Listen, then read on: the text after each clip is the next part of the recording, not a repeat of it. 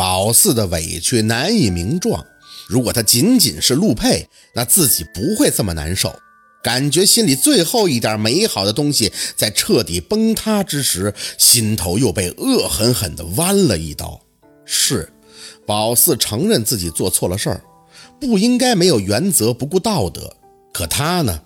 如果他仅仅是一个宝四所陌生的上司，那他尚且能为他的手腕以及对自己做法的痛恨找出一丢丢情理之中的理由。毕竟，人家掐着的把柄是宝四有错在先，谁叫他撞到个恶魔的枪口上自寻死路的？可他是陆星月呀，就算是宝四变化再大，也不至于一点都认不出啊！失忆吗？宝四恶狠狠地擦了一把眼泪。失忆这种事儿，只在电视里看过。要是真有这病，怎么不让他也失一个呢？咧着嘴走出电梯，顺着侧门而出，直接走向员工停车场的位置，直接在石阶上蹲下，抱膝啜泣。越哭心里越委屈，感觉今天所发生的所有事儿都像是一场噩梦。没有直接搭地铁回家。宝四心里也清楚，不能自己就这么离开，这些事儿还得跟夏文东好好说说，不然要是让若君知道了，他就真没有安生日子过了。尤其是卖淫这一说，夜班也白熬了。越想心里越委屈，这么些天的工作也白干了，小六的贝壳头也泡汤了。虽然一直在哭，可心情却很复杂，既憎恨陆佩，也责怪自己。说一千道一万，要不是帮米雪塞名片，哪里会发生这样的事儿？蠢死了！不知道过了多久，哭得脑门子一蹦一蹦的疼。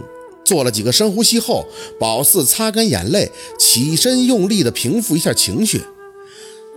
没事都过去了，没事夜色里的城市灯火通明，眼前的员工停车场倒是十分的宽敞。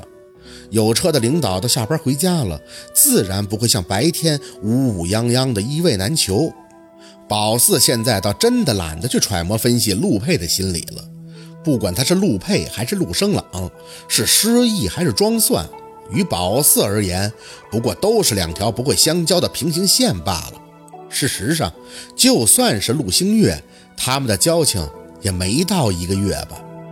人家是拥有酒店的少东家。而宝四只是一个为了零花钱还在底层挣扎的高中生，倒真是像姥姥说的，得忘了，不然怎么死的都不知道。转脸远远地瞄了一眼那个侧门出口，夏文东还没有出来，肯定是在苦心巴力的，还在跟陆佩解释道歉。宝四知道他是怕陆佩继续针对自己。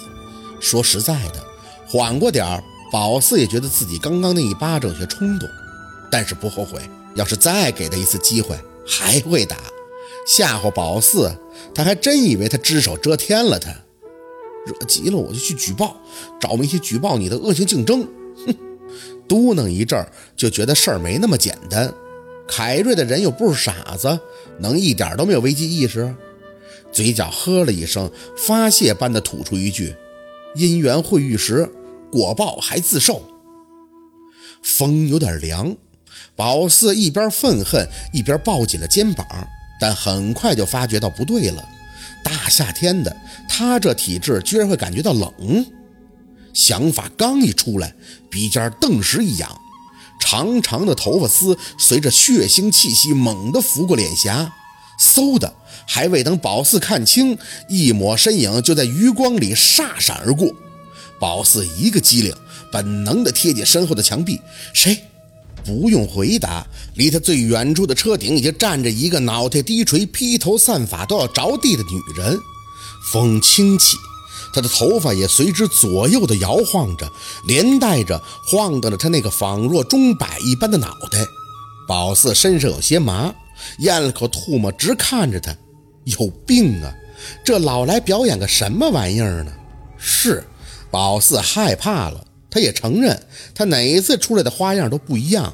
这回还特意给宝四报了个幕，让宝四看他在车顶起舞。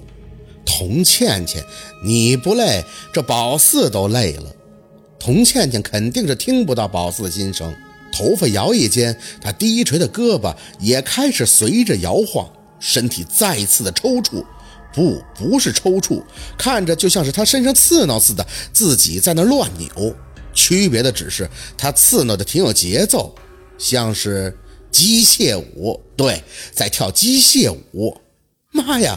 正想着，他扭动的身体居然忽的出现在离宝四只有七八米远的车顶，瞬间移动啊！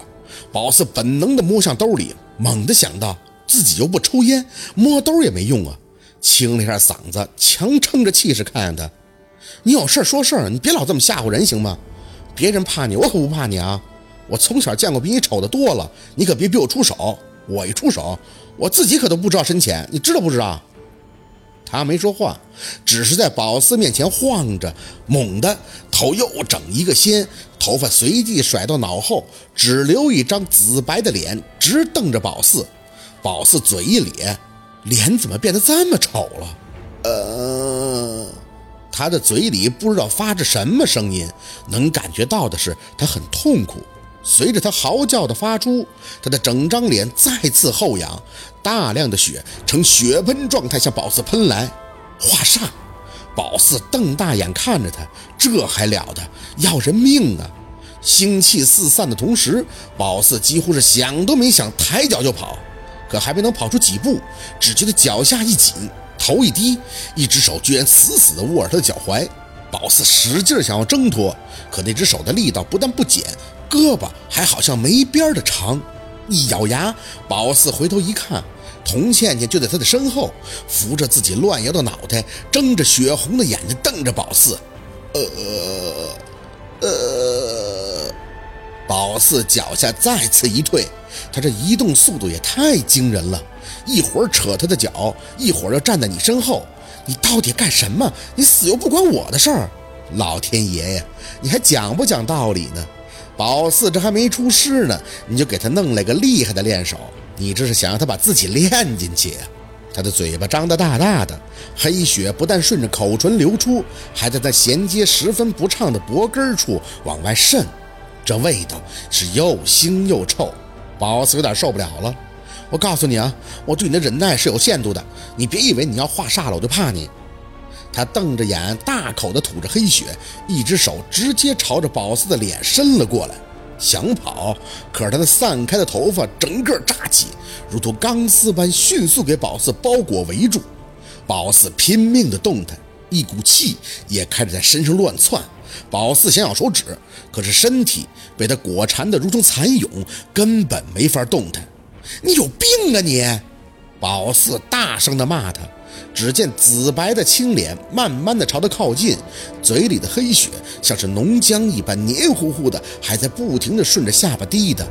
宝四拼命的别着脸，只感觉一股股下水道般的恶臭同时阵阵来袭。他还想亲宝四，就啊！